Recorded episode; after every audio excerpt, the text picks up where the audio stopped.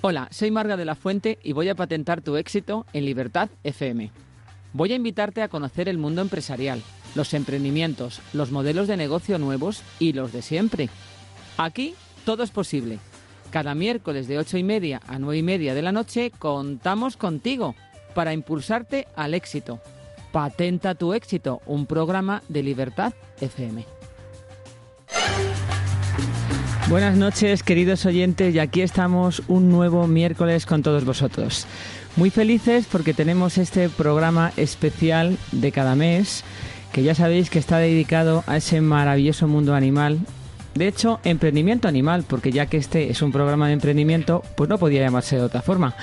Nos acompaña Cristina Álvarez, nuestra experta en emprendimiento animal, además de directora y presentadora de Reino Animal. Buenas noches, Cristina. Muy buenas noches a todos. Bueno, ¿qué tal la semana? ¿Qué nos cuentas? Bueno, pues muy contenta, pero es que vamos avanzando y sobre todo el tema de los perros, que hay mucho desconocimiento por parte de, de la gente, que no porque lo hagan por maldad, porque simplemente no conocemos realmente lo que piensa un perro. Y ante eso, pues tenemos una cantidad de expertos que nos van a aclarar un montón de cosas. Pues efectivamente, tenemos un programa maravilloso y como lo hemos titulado, nuestros amigos de cuatro patas, que nos van a ayudar a emprender y a ser más felices, que es lo más importante. Claro. Pues vamos con nuestra primera invitada, porque hay tanto que hablar que lo que no podemos hacer es perder ni un segundo. Tenemos por teléfono, ya que no ha podido estar con nosotros, Alejandra Boto, presidenta de la Asociación Nacional Sin Ánimo de Lucro Perrotón y de la Fundación El Arca de Noé. Buenas noches, Alejandra. Buenas noches a todos y, mil disculpas en primer lugar porque la verdad es que me había comprometido en ir. Me apetecía un montón saludar a, todos los que estáis allá, Cristina por supuesto, a, Nacho, a Ángel, bueno, viejos amigos y pero es que estoy de camino a, un concierto de cáncer que no podía dejar de ir y, había olvidado que me había comprometido. Pues no hay ningún problema, Alejandra. Ya te convocamos más adelante para que vengas un día aquí en vivo y en directo a contarnos más cosas, pero bueno, por lo menos queremos saber quién eres tú, Alejandra, y cómo, primero, quién es Alejandra y cómo representas a Perrotón, qué es Perrotón y qué es esta fundación El Arca de Noé. Bueno, qué pregunta difícil. ¿Quién soy yo? Bueno, pues eh, nada, yo soy una, una mujer, una persona que llevo toda mi vida dedicada al mundo del arte, de la, de la música, de la comunicación y que pues vocacionalmente siempre he amado a los animales y en esta época de mi vida pues eh, desarrollé un proyecto que ha ido creciendo con muchísimo éxito que es eh, Perrotón y a raíz de ahí, pues bueno, eh, una serie de personas decidieron también nombrarme presidenta de la Fundación El Arca de Noé con lo cual hoy en día estoy pues muy vinculada al mundo animal, muy vinculada a la realidad de la protección animal y muy vinculada a todas las eh, empresas y grandes amantes de, de, los animales, ¿no? Empresas públicas e instituciones, ¿no? O sea que, que creo que es el momento de mi vida en el que estoy viviendo cosas que empecé como muy vocacionalmente, pero al final me he ido metiendo, metiendo, metiendo y ocupan eh, prácticamente el 80 o el 90% de mi vida, personal y profesional. Lo sé, pero nos gusta mucho siempre saber eh, la parte humana ¿no? del invitado. De ahí la pregunta de saber un poco, mm, yo sí sé quién eres tú, porque me he leído mucho y además ah, tienes una larga carrera en todo lo que has dicho y en este mundo animal, pues has entrado con fuerza, con Perrotón, con la asociación y con los chihuahuas, porque sé que tienes cinco, ¿eh? Tengo, cinco chihuahuas, entre otros, entre otros perros. O sea, tengo otros cinco perros más. Lo que pasa que por aquello de, de que tienen que estar repartidos en diferentes casas, pues los tengo en mi entorno familiar. Pero sí, en mi casa vivo con cinco. Fíjate qué maravilla. Cinco chihuahuas que te acompañan y te dan cariño y tú se lo das a ellos, claro hombre, por supuesto. Yo creo que, que me dan más ellos que yo a ellos, porque la verdad es que lo dan todos sin, sin pedirles, ¿no? Nada, ya lo sabemos. Es cierto, es un amor absolutamente incondicional. ¿Y cómo ha sido, se ha hecho tan famosa esa carrera de la asociación Perrotón, que ni siquiera yo con mi perro puedo ir porque cuando quiero apuntarme ya no tengo ni hueco? A ver, Alejandra, cuéntanos el éxito de Perrotón. Pues eso, eso ya es el último año. El año que viene yo la primera te pongo allí para que no te quedes sin, sin inscripción. Bueno, es un éxito de todos los amantes de los animales. el, éxito mío realmente ha sido traer esta iniciativa y, y dotarle ¿no? de ese mensaje de adopción eh, responsable para que la gente, además de vivir ese día una gran fiesta, pues también comunicáramos ¿no? a la sociedad española que tenemos que promover la adopción y la, y la tenencia responsable. Y este éxito ha ido creciendo pues porque realmente somos una sociedad muy solidaria y porque realmente somos gente eh, en España cada vez más, gente que amamos y convivimos en el día a día con perros, ¿no? Entonces tener un día especial para todos nosotros es una cosa que estábamos pidiendo, pidiendo a, a ladridos ellos y a gritos los humanos. Cierto, cierto. Y además hacéis unas grandes campañas contra el abandono, lesmaniosis, campaña de esterilizaciones y castraciones, bueno, pues todo lo que sea apoyarles. Y además yo creo que deberíamos dar un mensaje que yo lo siempre, siempre lo digo al principio del programa, como saben todos nuestros oyentes y seguidores, todos los meses tenemos, dedicamos un programa al emprendimiento animal y a todas estas maravillosas iniciativas de profesionales y gente que amamos este mundo. Y yo creo que con las navidades debemos decir a todos que por favor los animales no son un juguete, no son un peluche, son unos seres vivos, son unos seres a veces más humanos ¿no? que nosotros que hay que quererlos, cuidarlos, responsabilizarse de ellos y que el que quiera un peluche que compre un muñeco, que no coja un perro o un animalito. Bueno, yo eh, estoy completamente de acuerdo contigo. Lo que pasa es que yo, fíjate, en estas Navidades, eh, que precisamente, mira, ahora iniciamos una campaña el día 4, a, la que os invitaré para que vengáis en, el Centro Comercial de Plenilunio. Hemos utilizado por primera vez, yo creo, la tecnología para promover la, adopción, ¿no? Y yo soy, sí, sí soy muy partidaria de que precisamente en estas fechas, eh, donde es verdad que muchos niños piden perros a sus familias, yo soy muy partidaria de que se adopten y hacer campañas para adoptar. Eh, porque es verdad que muchos eh, centros de protección están como, como con uñas ahí, no, no, en Navidad, en Navidad, no tal, no. O sea, en Navidad hagamos que también la gente adopte, hagamos que también las familias lleven un nuevo ser eh, vivo a su casa y hagamos que sea lógicamente con, con, responsabilidad, pero no temamos tampoco el que la gente, porque sea Navidad y busque un perro, no queramos dárselo, ¿no? Porque es una, una época preciosa para admitir un nuevo ser vivo, ¿no? Y esto mm, yo creo que hay que oír un poco en, en todo este mundo de la protección animal y, de los animales, hay que oír un poco de los tópicos, ¿no? Porque al final se radicalizan mucho los mensajes y, y eso nunca es bueno, ¿no?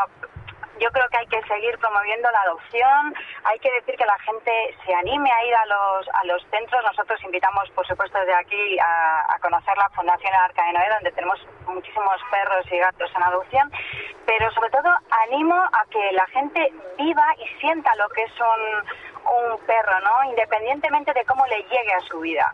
Lo importante es no abandonarlos, lo importante es cuidarlos, ser responsable y, también dar cabida en la sociedad a, estos perros que, están tan discriminados, ¿no? A, los, a los llamados perros potencialmente peligrosos que, yo creo que hay que estar mm, constantemente hablando de lo buenos que son, de la, de la importancia de la educación eh, de las familias con estos perros para que finalmente no tengan que echarlos de casa.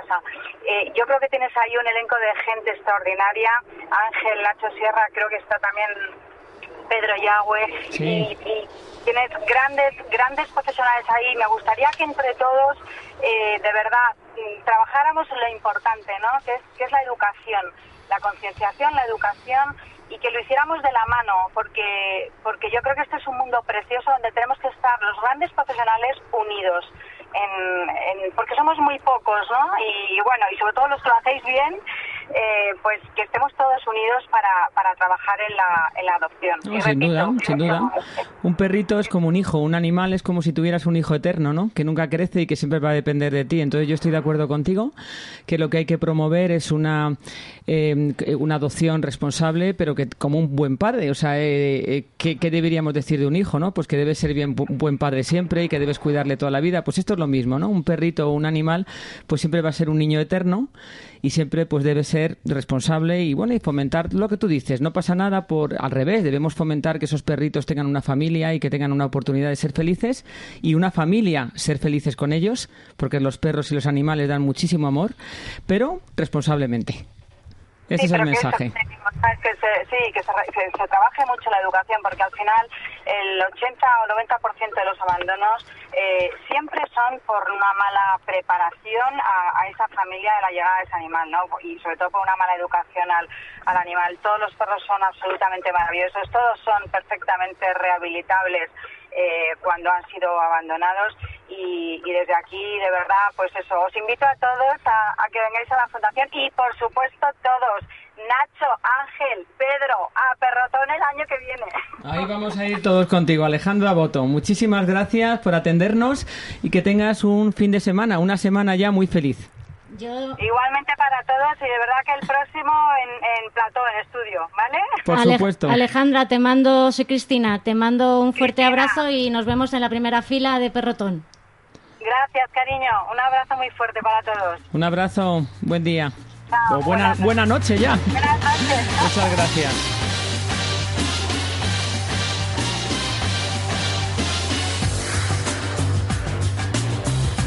Pues ahora nos vamos con ese segundo maravilloso invitado que ya casi eh, Alejandra nos ha hecho ya la presentación de todos. Sin quererlo, aquí ya sabe todo. Bueno, hemos tenido también en redes Hemos avisado quién venía esta noche, que la verdad son fantásticos profesionales, amantes de los animales, y cada uno va a hacer esa gran aportación a este mundo animal y nos va a dar unos consejos, unas pautas, nos va a contar un poco su vida.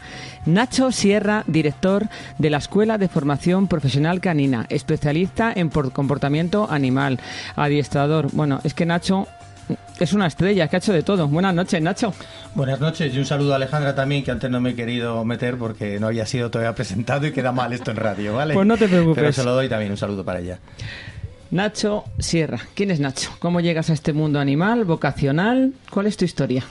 Bueno, mi historia es mm, muy larga, quizás porque soy muy mayor ya, ¿no?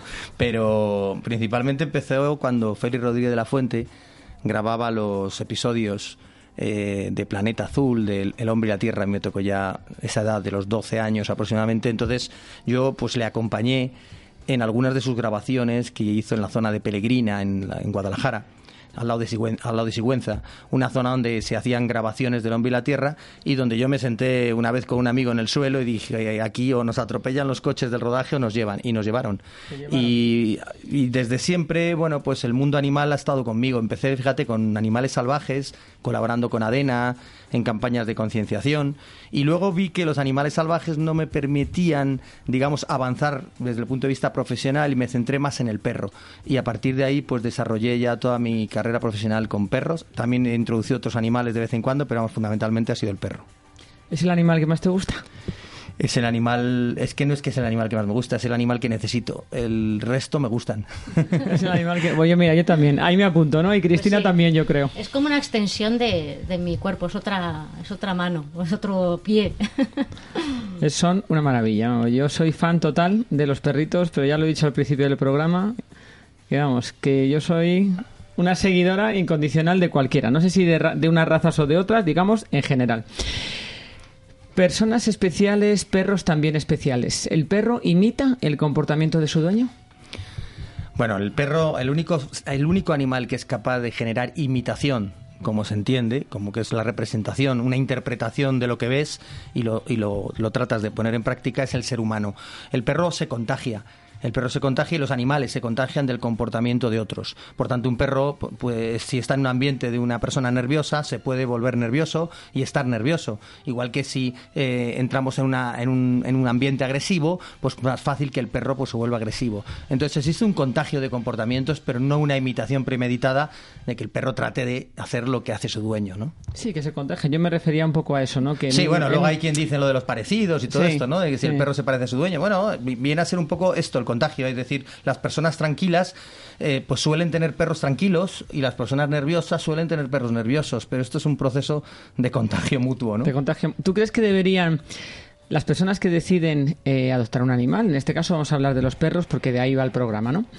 Eh, deberían pensárselo mucho y estar preparados para recibir ese animal, un poco en colación de lo que hablábamos con Alejandra. Sí, o sea, principalmente yo creo que el tener un perro muchas veces viene de una mala decisión. Una mala decisión porque, lógicamente, un perro te, tiene, tiene, te exige mucho tiempo. Yo muchas veces veo que la gente habla de tratar bien a los animales, pero hay personas que se van de su casa a las 8 de la mañana y vuelven a las 8 de la tarde ese perro qué hace? Ese perro se hace, lo único que hace es aburrirse, en el mejor de los casos, porque en el peor de los casos te destroza la casa, se dedica a ladrar o se orina o defeca por todos los lugares de la casa. Entonces, al fin y al cabo, ese perro, esa persona que tiene ese horario y que por desgracia a lo mejor tiene ese horario y no lo puede cambiar, no debería tener un perro. Entonces, deberíamos de plantearnos si somos capaces de tener un perro en función de nuestras eh, necesidades y que luego, ojo, las necesidades de un ser humano cambian a lo largo de su vida. Tú puedes estar de repente con trabajo, puedes no tener trabajo y todo esto no debe alterar tu responsabilidad. Por tanto, es, un, es una decisión muy responsable que a veces se hace por capricho y que, bueno, pues que se decide adquirir un perro porque le queremos regalar al niño un, regalito y luego ese perro se presenta, se convierte en un problema, ¿no? Porque si no te gustan y no le dedicas tiempo, al final el perro será un problema, ¿no? Sí, lo que decía un poco yo al principio del programa, ¿no? Que no es que, vamos a ver, no, no quiera fomentar que la gente tenga perros en Navidad, ni mucho menos, pero sí quiero que sea responsablemente. Es decir, el niño pide en la carta de los reyes a Papá Noel, a los reyes, que ahora van a llegar los reyes ya.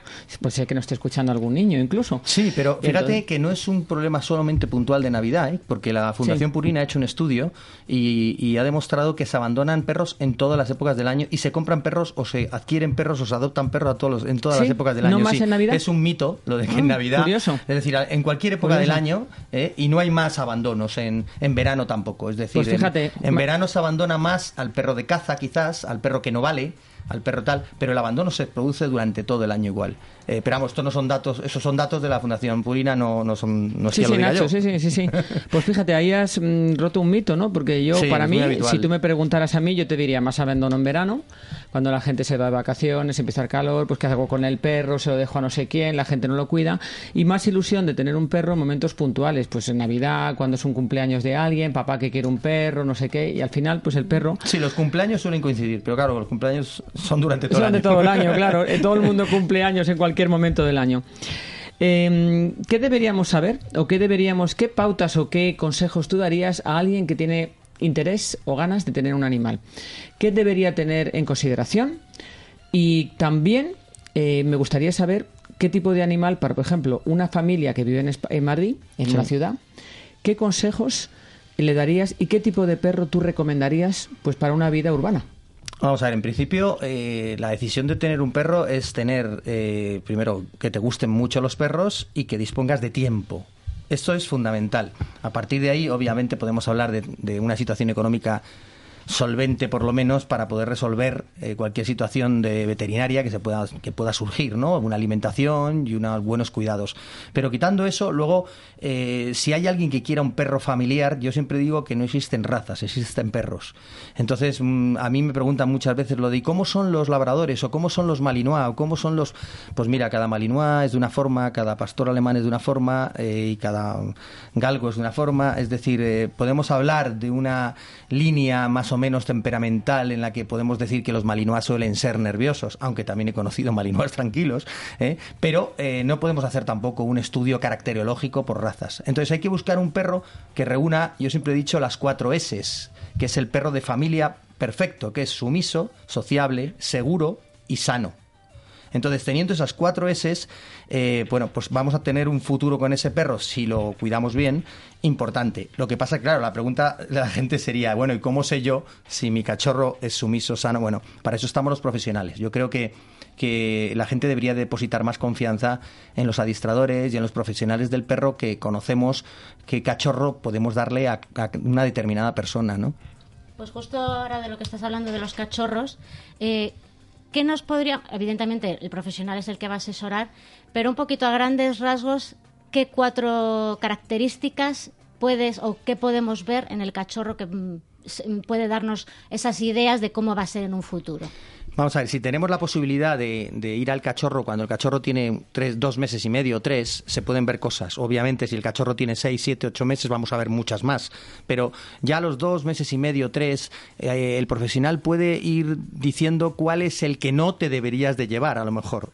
más que decir cuál es el que te tienes que llevar, ¿no? ¿Qué carácter, a lo mejor? ¿Cómo, se desarrolla su convivencia con los otros hermanos, por ejemplo? Eh, bueno, eso influye en, el, eh, digamos, su relación en la camada. El criador ya sabe más o menos en qué situación, cómo lo conoce, ¿no? Lo vive, pero es que luego hay una serie de pequeñas pruebas que podemos hacerle. Entonces, estas pruebas de carácter eh, te, van a indicar, por ejemplo, si un perro eh, pues tiene un carácter más fuerte, más dominante, o un perro tiene un carácter más sumiso. Y todo esto, eh, lógicamente, no pasa nada. Si el perro tiene un carácter más dominante y tú eres más que él. Es decir, si tú le controlas al perro no vas a tener ningún problema. El problema es que el perro te controle a ti. Efectivamente. Entonces, eh, Porque no quiere decir que sea dominante que sea malo. Claro, no, el que sea dominante no es malo. Yo tengo un perro dominante, pero yo soy el que controlo. Entonces no hay, ningún problema. controlar aquí el coche. Claro, pero hay gente que no tiene ese carácter para poder controlar. Eh, hay veces que no servimos ni para controlar a nuestros propios hijos, o sea que, que, pues, que tampoco pueden controlar. Es que el perro es como un niño más. Claro, entonces eh, tenemos que saber que en una familia donde hay niños donde vivimos en una sociedad donde los amigos de nuestros hijos entran en casa,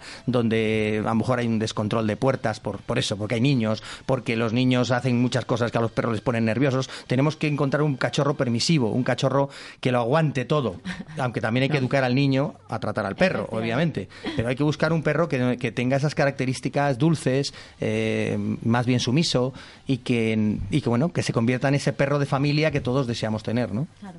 Además, él va a encontrar siempre en la familia el, el que va a ser su guía. Claro, el perro va buscando seguridad. O sea, eso de que el perro se acerca, se acerca al que le da de comer, pero va buscando seguridad. Por tanto, eh, en una familia puede haber alguien que le dé de comer, pero no es el que le da seguridad. Y el que le da seguridad es el que con el que va a crear en vínculo, porque el perro, al fin y al cabo, necesita eso, la seguridad de su dueño y ver, admirar, entre comillas, a su dueño y sentir que su dueño es líder, que su dueño es el que le va a resolver los problemas. porque si no, al final los va a intentar resolver el perro y no lo va a hacer bien. Está claro.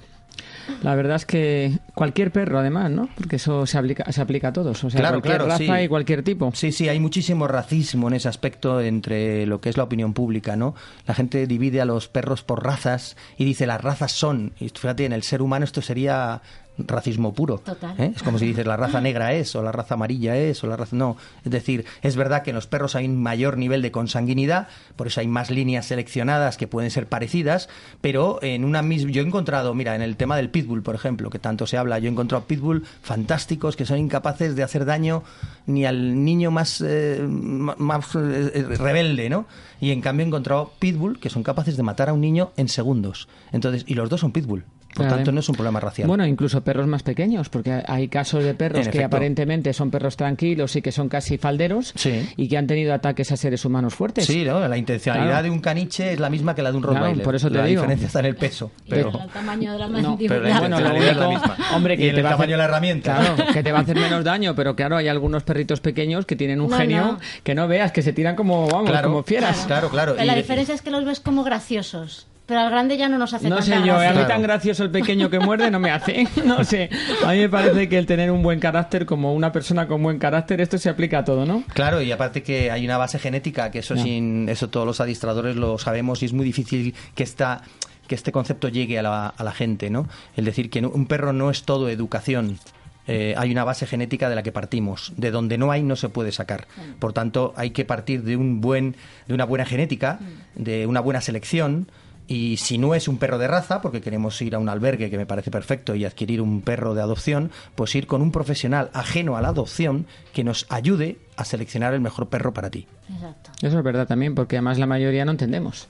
Claro, claro. Estáis, como en otras profesiones, pues esta es la vuestra. Nosotros ponemos, eh, a nuestros hijos les ponemos profesores para dar clases, pues lo mismo hay que hacer con los perros. Pero quizá hay que romper un poco también una lanza a favor mm, vuestra, ¿no? Porque también tenemos unas leyendas un poco urbanas, ¿no? Adiestrar, para adiestrar a un perro, un adiestrador le va a pegar, le va a, le va a hacer daño, le va a castigar, le va a poner un bozal, ¿no? Esto se, se habla constantemente, incluso mucha gente, yo que los, tengo perro y me gusta mucho, mucha gente tiene esa idea equivocada que nosotros deberíamos aclarar todos en este programa que por tener un adiestrador, una persona que te ayude con tu, con tu perro, a que incluso que el perro esté más equilibrado, esté más feliz y la familia con él, no es em, violencia. ¿Es, ¿Es, así, Nacho? Claro, que es que hay que diferenciar la violencia del reforzamiento negativo, por ejemplo. Pero claro, esto es un, esto es un, esto sería para darle cinco programas. ¿eh? Esto es para darle lo voy a tratar, Lo voy a tratar de, resumir muy rápido. Es decir, no es lo mismo la, la agresión que un dueño puede hacer a su dueño, aunque sea simplemente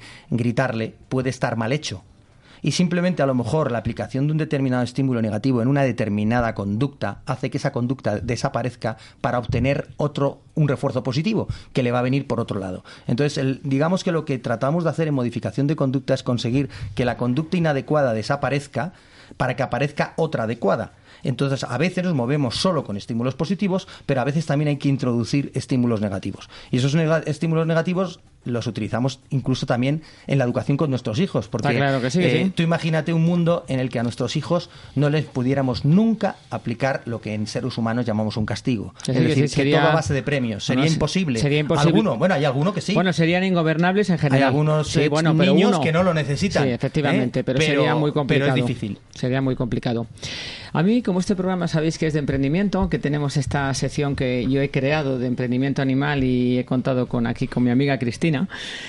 A mí me parece que la escuela de formación profesional canina es una salida profesional extraordinaria para muchas personas que vean en eso un futuro. Cuéntanos qué hacéis en la escuela.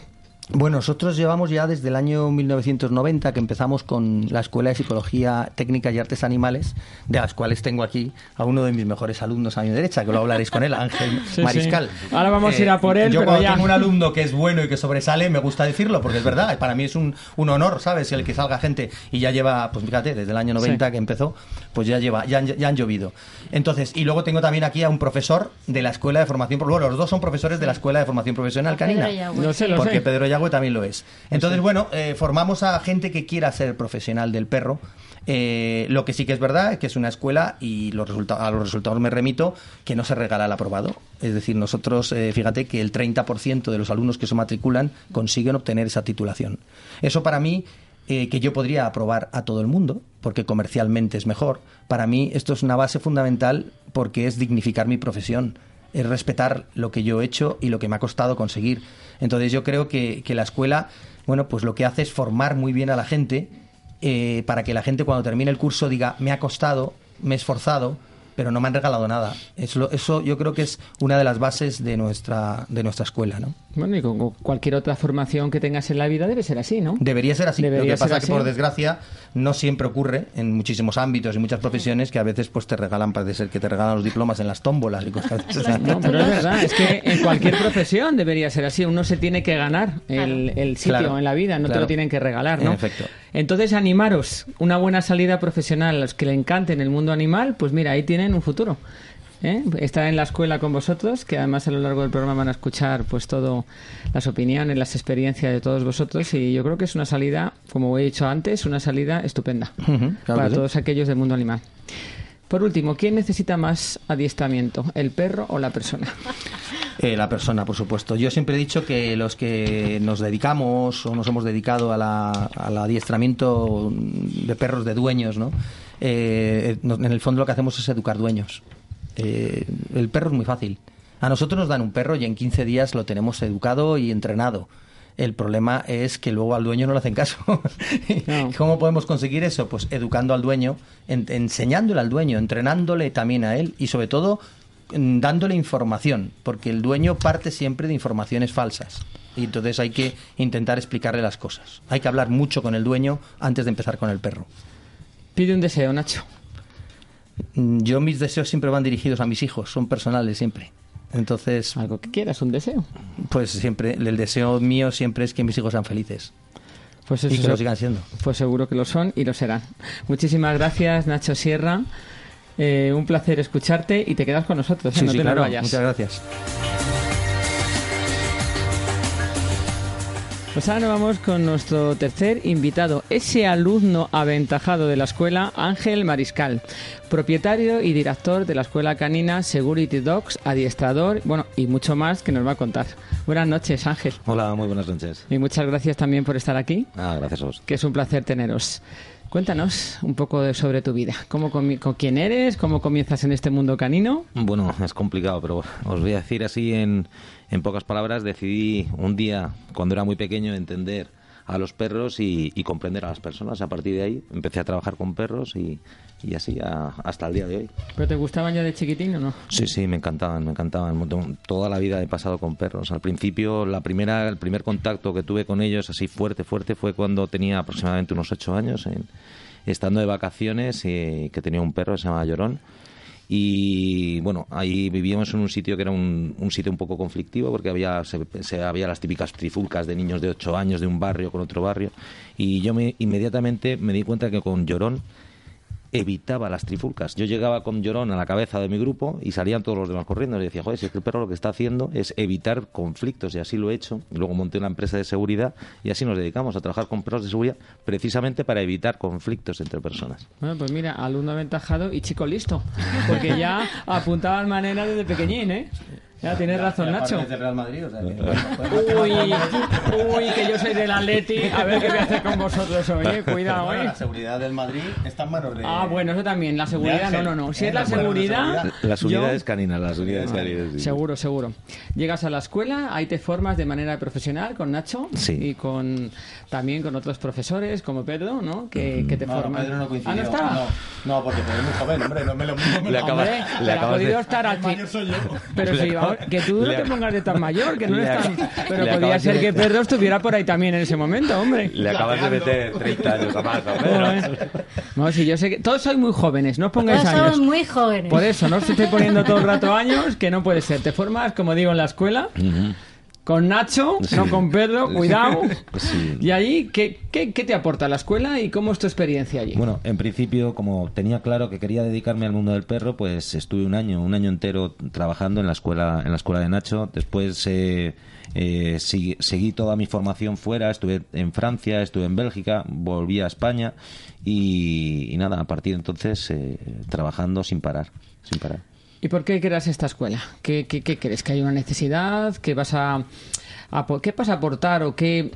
¿Cómo se te ocurre la idea? Cuéntanos este emprendimiento de la escuela canina. Bueno, la escuela, la escuela la monté, pues en- eh, monté una residencia canina, un hotel de lujo y monté una, escu- una escuela canina. La escuela canina, un tanto atípica, porque de la escuela canina nació una empresa de seguridad, que yo creo que es la única empresa de seguridad a nivel mundial eh, que trabaja con vigilantes de seguridad y con perros que forman binomios indivisibles y que no subarrienda perros a terceros, que son suyos y los vigilantes viven con ellos y están Ah, sí, son de los propios...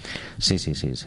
Y si les asigna, ¿cómo funciona eso? Porque me parece súper interesante. Es decir, alguien eh, tiene que trabajar con un perro y entonces, cuéntanos todo el proceso. Eh, ¿Cómo llega el perro? ¿Ese perro se elige joven?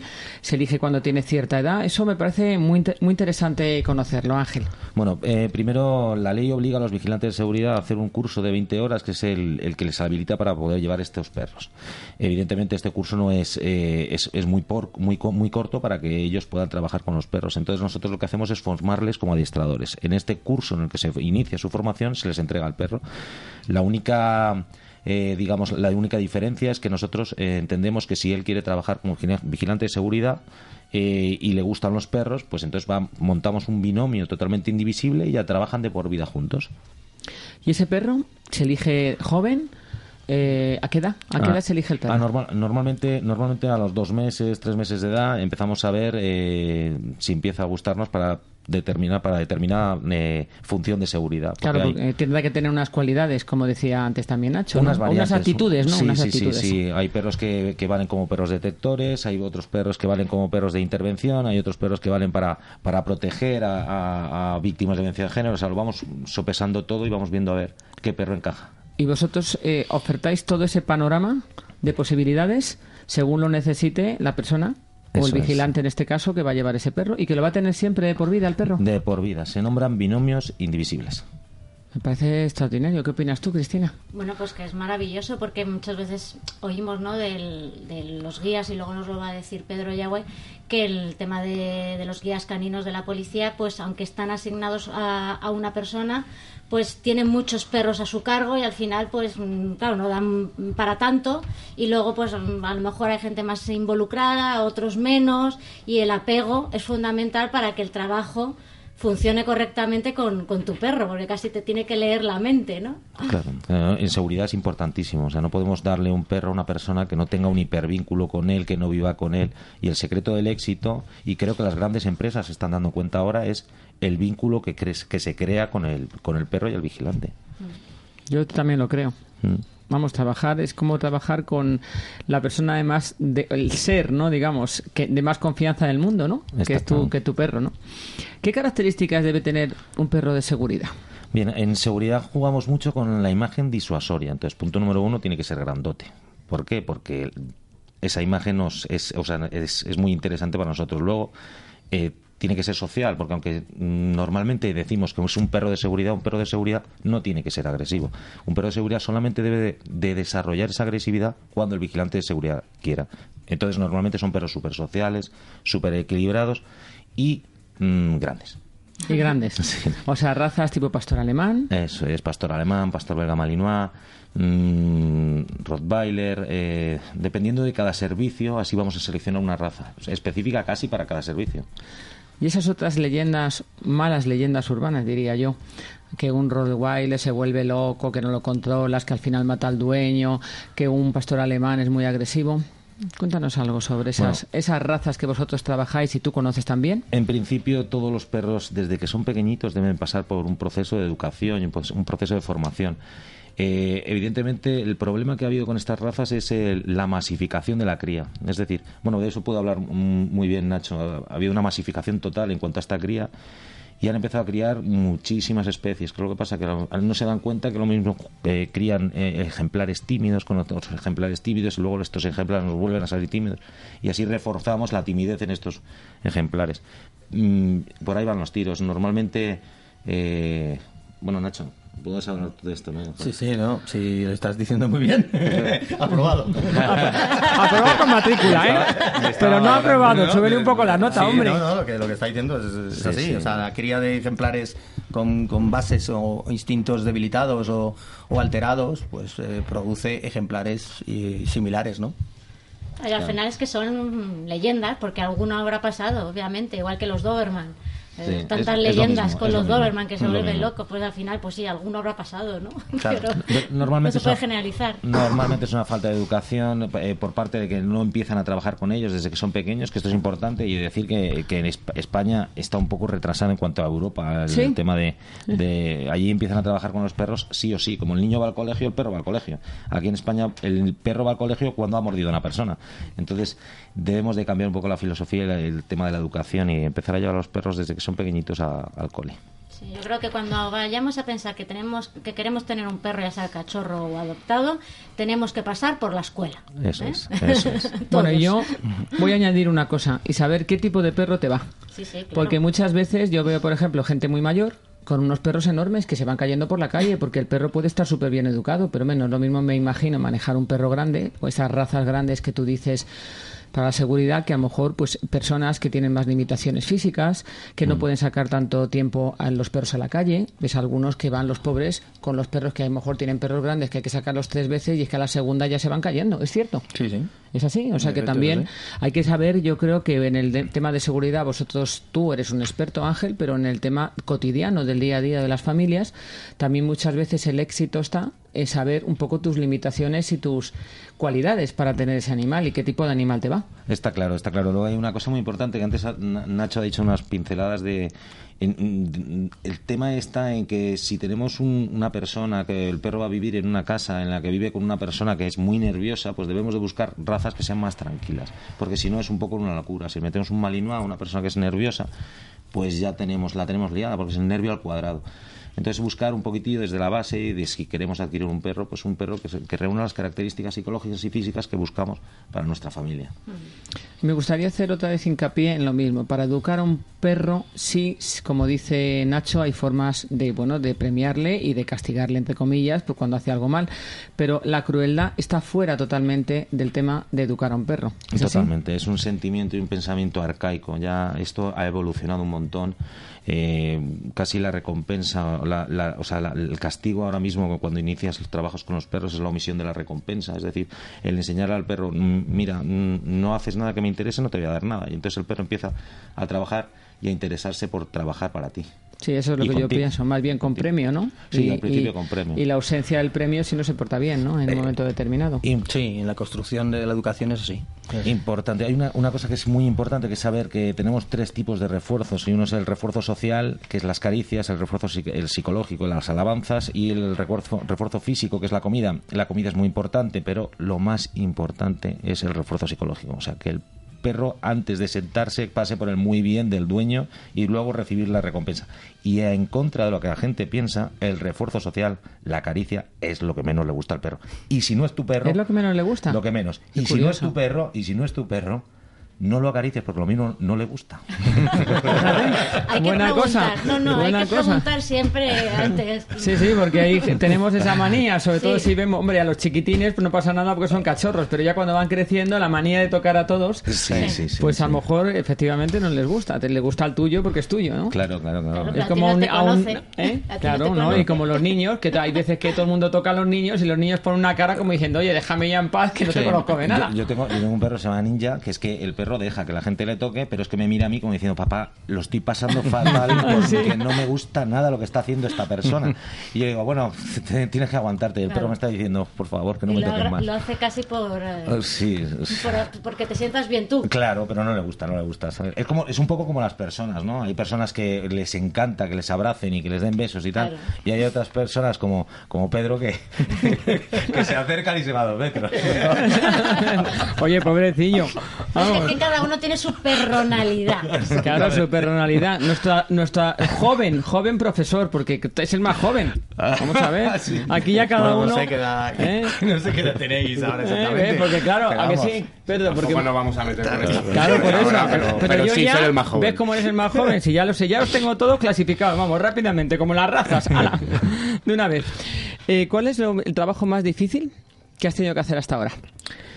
¿O tu Eh, reto más difícil? Bueno, pues hace desde en el año 2009 eh, a través eh, trabajando en, en la empresa de seguridad monté un proyecto se llama el proyecto Pepo que es de ayuda a- a- y de protección a víctimas de violencia de género. Eh, digamos que sí, ha sido el reto personal más difícil eh, el trabajar con víctimas de violencia de género, el trabajar con psicólogos, el trabajar con perros y el poderles acoplar estos perros que son ahora los perros Pepo, perros de protección.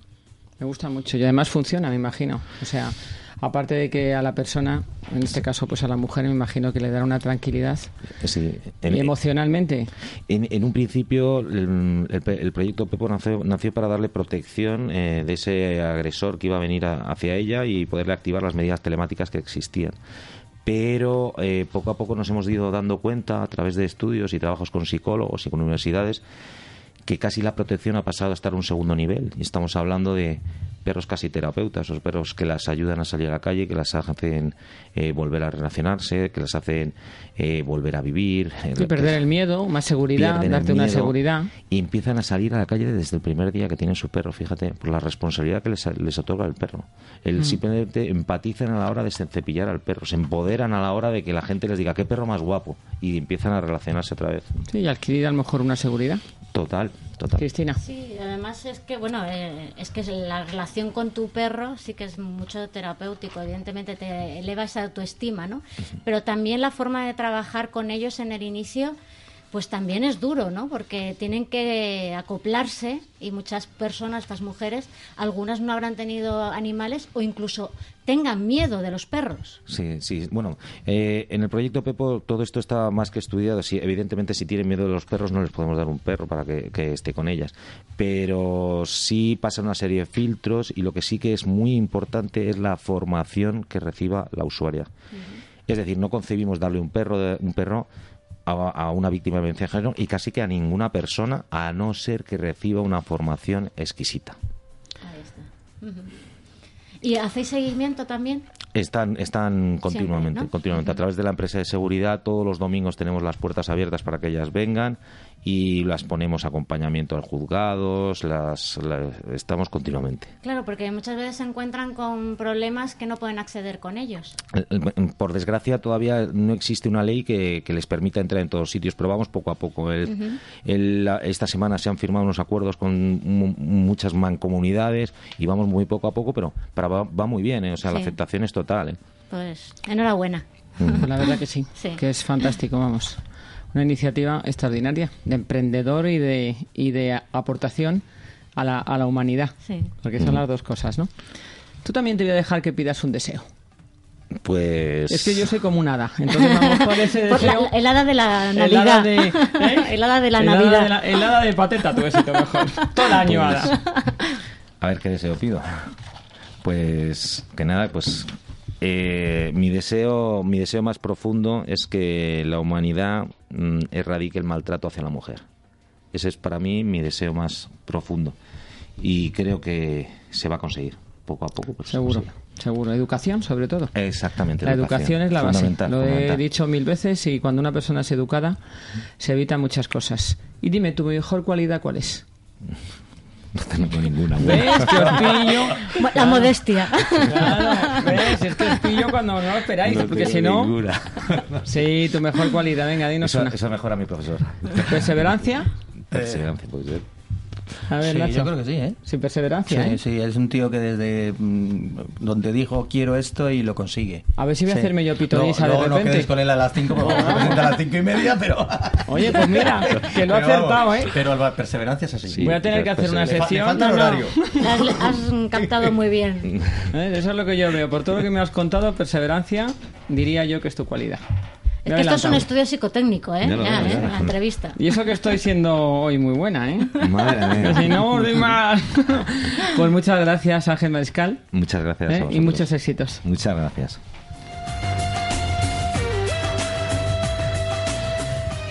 Y ya nos vamos con nuestro cuarto y joven profesor.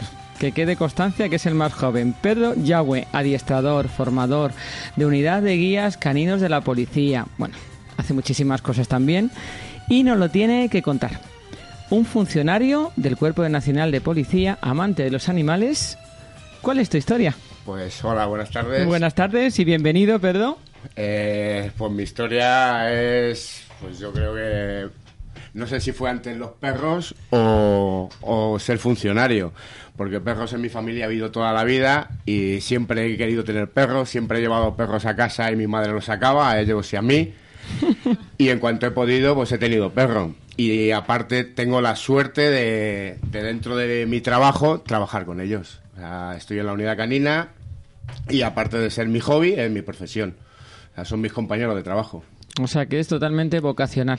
Efectivamente. Y devocional, porque es devoción y vocación. Sí, porque si trabajas con perros tienes que tener pasión, tienes que tener una devoción. Eh, Y lo que te digo, yo tengo la suerte de no solo trabajar con ellos, sino de una vez que acabo de trabajar, he tenido la suerte de poder formarme con personas como Nacho, con Ángel, que yo a Ángel no le he formado, al contrario, yo he aprendido de él. Qué bien. Sí, porque lo bueno que tiene estar en el mundo del perro es que entre todos nos conocemos. Pero ¿cómo decides dedicarte a eso? O sea, ¿qué, qué, qué- en qué momento de repente tú dices, el mundo, mi mundo va a ser el mundo de los perros, me voy a dedicar a adiestrarlos, a formarlos? Yo creo que mm, perros siempre he querido tener. Eh, trabajar con ellos una vez Exactamente, ¿cuándo decides trabajar en con el ellos? momento que me hago policía y veo el trabajo de los perros policía. Y digo, esto es lo La mío. verdad es que es espectacular, ¿eh? Yo también que lo sigo mucho, las cosas que hacen, y además lo, lo- lo he ido a algunas fiestas y celebraciones de la policía, que hay algunas exhibiciones con perros, y es Sí, una yo cosa... a día de hoy sigo sorprendiéndome de sus capacidades. ¿Tú tienes perro? Alguno tengo, seis. ¿Seis? Algunos. ¿En casa? Seis en casa conmigo. Mis perros viven conmigo todos. ¿Qué tipo de perros?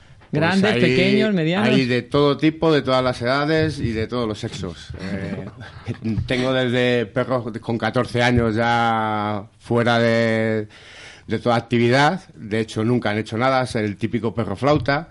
Tengo perros de la policía jubilados. Tengo un pastor alemán recién jubilado. Tengo perros operativos que están trabajando a día de hoy. Y tengo perros en formación, que están formándose para ser fu- futuros perros policía. ¿Cómo se forma un perro? Vamos a empezar desde el principio. ¿A qué edad eliges el perro?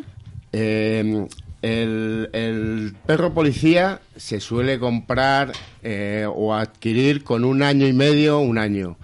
El motivo, pues lo que decía antes Nacho, el perro tiene que madurar y hasta que pase ese tiempo tú no sabes cómo va a ser realmente.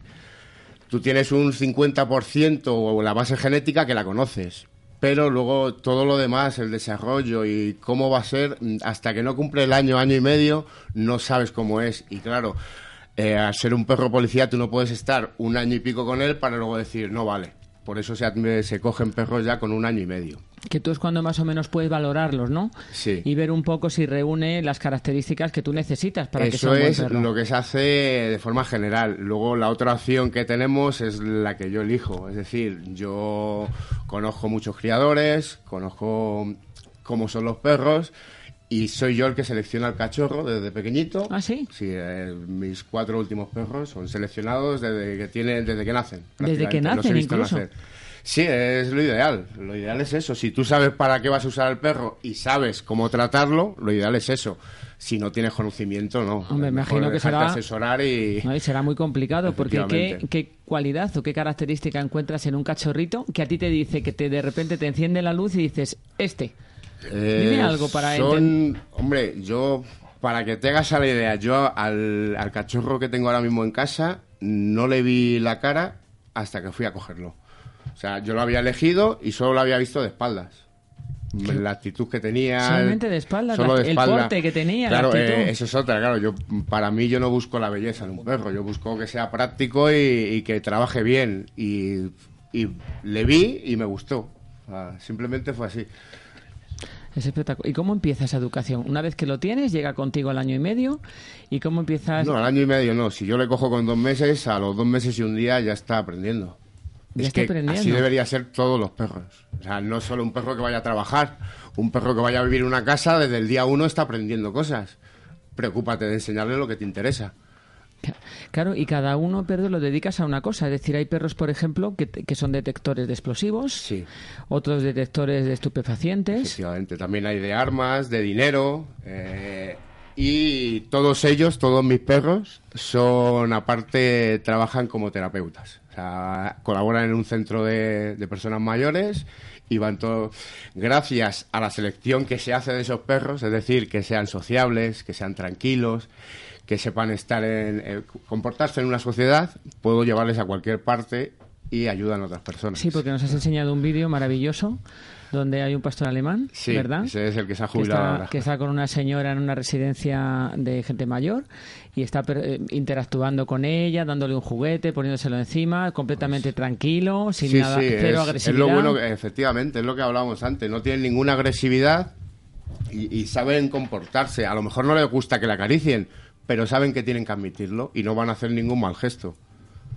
Pero para los que nos estén oyendo y que les interesará mucho saberlo, porque a mí desde luego me interesa, porque no lo termino, mm, es muy técnico lo quizá lo que voy a preguntarte, pero ¿qué diferencia puede haber entre educar a un perro para que detecte explosivos o detecte estupefacientes? Porque lo- los dos me imagino que son el olfato, el olfato es muy importante, tiene que ser perros de gran Hombre, olfato. De todos se se busca la, la cualidad principal, tiene que ser que tengan buen olfato. El olfato. Pero cualquier perro tiene más olfato Tiene- 50.000 veces que nosotros. No, claro. cual- ahora, tiene, tiene que tener ganas de trabajar. O sea, ganas de trabajar en el sentido de que no sea apático. de yo le enseño una pelota, un- que, que esté motivado. Que esté motivado para jugar. O sea, para jugar, para trabajar. Realmente lo que para mí es trabajo, para él es un juego. Y también se ve desde pequeños, me imagino, porque eso lo ves hasta en los niños también. Volvemos a hacer la comparación niños-perros, pero que es un poco similar cuando somos pequeños, ¿no? Hay niños tremendamente apáticos que aunque les des 20.000 juguetes están como, bueno, que a lo mejor tienen otras actitudes, pero no son tan, tan proactivos. Y el animal que va a hacer todas estas labores... Es lo que decía Claro, Nacho, tiene- eh, dentro de una misma camada de seis pastores alemanes, a lo mejor Claro. hay alguno que parece autista, hay otro que parece un malinois porque no se está quieto, pues tú tienes que Claro, buscar tampoco- qué te interesa para tu Claro. trabajo, o si no es para tu trabajo, es para una casa, qué te interesa. Y tampoco puede ser a lo mejor un perro demasiado nervioso. No todo lo contrario, tiene que ser tranquilo. Por ejemplo, un perro detector de explosivos, pues cuanto más tranquilo mejor.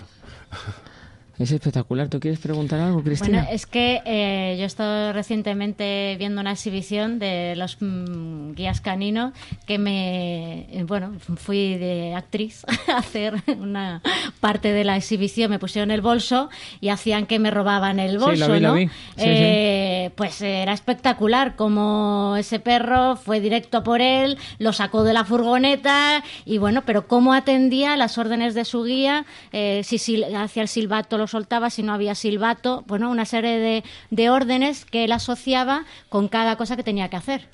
Claro, eh, todos los perros policía tienen un adiestramiento, eh, se podría decir, por encima de lo normal. A lo mejor no a nivel de competición, como tienen los perros ángel, pero sí tienen que tener una educación, un adiestramiento severo.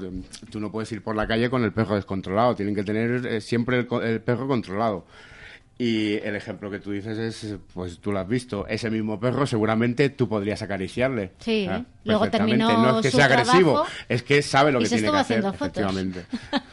¿Y cómo está España respecto a otros países? Ya que antes, Hombre, Ángel, hablábamos un poco de Siempre esto. se puede mejorar. ¿Estamos muy Siempre atrás? se- ¿Estamos no, en el muy medio? atrás no, No. no. eh, vamos a ver, eh, a nivel del trato animal se po- siempre se puede mejorar. A nivel de profesional estamos a nivel muy alto, A nivel altísimo. profesional sí, muy sí. alto, ¿no? O sea, la policía española dentro de lo que, bueno, en general, pero los guías caninos están muy bien considerados. Daros cuenta, daros cuenta, bueno, que eso lo sabe Pedro, que aquí hemos tenido la amenaza ETA y entonces eh, la Policía Nacional ha estado preparando perros que en otras partes del mundo no se han estado preparando tan, tan, tan a destajo para poder erradicar. Aquí hemos tenido temporadas muy largas, además, de mucho. No ha sido un año ni dos, o sea, han Hasta sido hace- desgraciadamente. Hasta hace muy poco éramos la única policía en el mundo que trabajaba con los perros a distancia. Sí, sí, sí. sí. Es decir, y trabajamos a distancia porque teníamos lo que dice Ángel, la amenaza de ETA y ¿quién te dice a ti que no es una trampa? Claro, y entonces al perro, ¿cómo le dirigías? ¿A distancia qué le pones? No, a distancia es, tú le dices que vaya a un sitio y le dices Pero que no le pones un intercomunicador ni nada. No, no, Sí. verbal o... O con gestos, o con simplemente. y el perro va donde creéis que Ahí puede haber un está, por eso problema. te digo que es adiestrar, adiestrar y adiestrar. Es La espectacular. pena es que las leyes españolas no permitan el uso, no les permitan a los policías y a las empresas de seguridad el uso de meterse en reyertas, quitando las posibilidades que pueda haber en un campo de fútbol, no tal.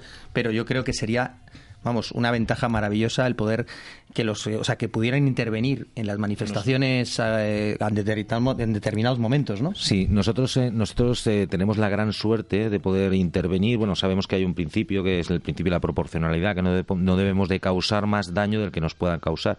Pero nosotros llevamos unos bozales especiales. El bozal ya es una protección para el tercero. Entonces, intervenimos, claro que intervenimos, eh, pero con bozal. ¿eh? Pero la Policía Nacional no, no se lo No, permite. nosotros no. De hecho, Ángel lo sabe, nosotros muchas veces pedimos colaboración de ellos porque son los perros especializados en ese tipo de situaciones. Claro, pero en estos casos entramos con conflicto un poco del bienestar animal, Mm. que en, en ese tipo de altercados puede resultar herido. Eh, nosotros les llevamos, lo consideramos un compañero. Les llamamos con la misma dotación que llevamos los, los vigilantes, que son Protecciones. Sí, sí, sí, an- antitrauma, antipunzón, de todo. Y van con los compañeros, van con los compañeros. ¿eh? Sí, yo creo que más bien es un poco lo que lo que decía Nacho, ¿no? Que la ley no lo permite porque sí deberían ir muchos policías y en muchos problemas. Claro, es que hay muchos policías Claro. que han caído heridos en las últimas Sí. manifestaciones en Cataluña Sí, sí. que posiblemente si hubiera habido perros por medio no habrían ocurrido. No hubieran seguro, ocurrido. seguro. Mira, eh, eh, como he dicho al principio, yo creo que lo que hace el perro es eh, eh, no dejar que las personas se enfrenten. Ayer mismo hemos tenido un partido de altísimo riesgo, el Paris Saint Germain, y gracias a los perros, bueno, y evidentemente a la seguridad, hemos tenido cero altercados, con Es- 3.600 hinchas, de los Qué cuales bárbaro. 600 radicales.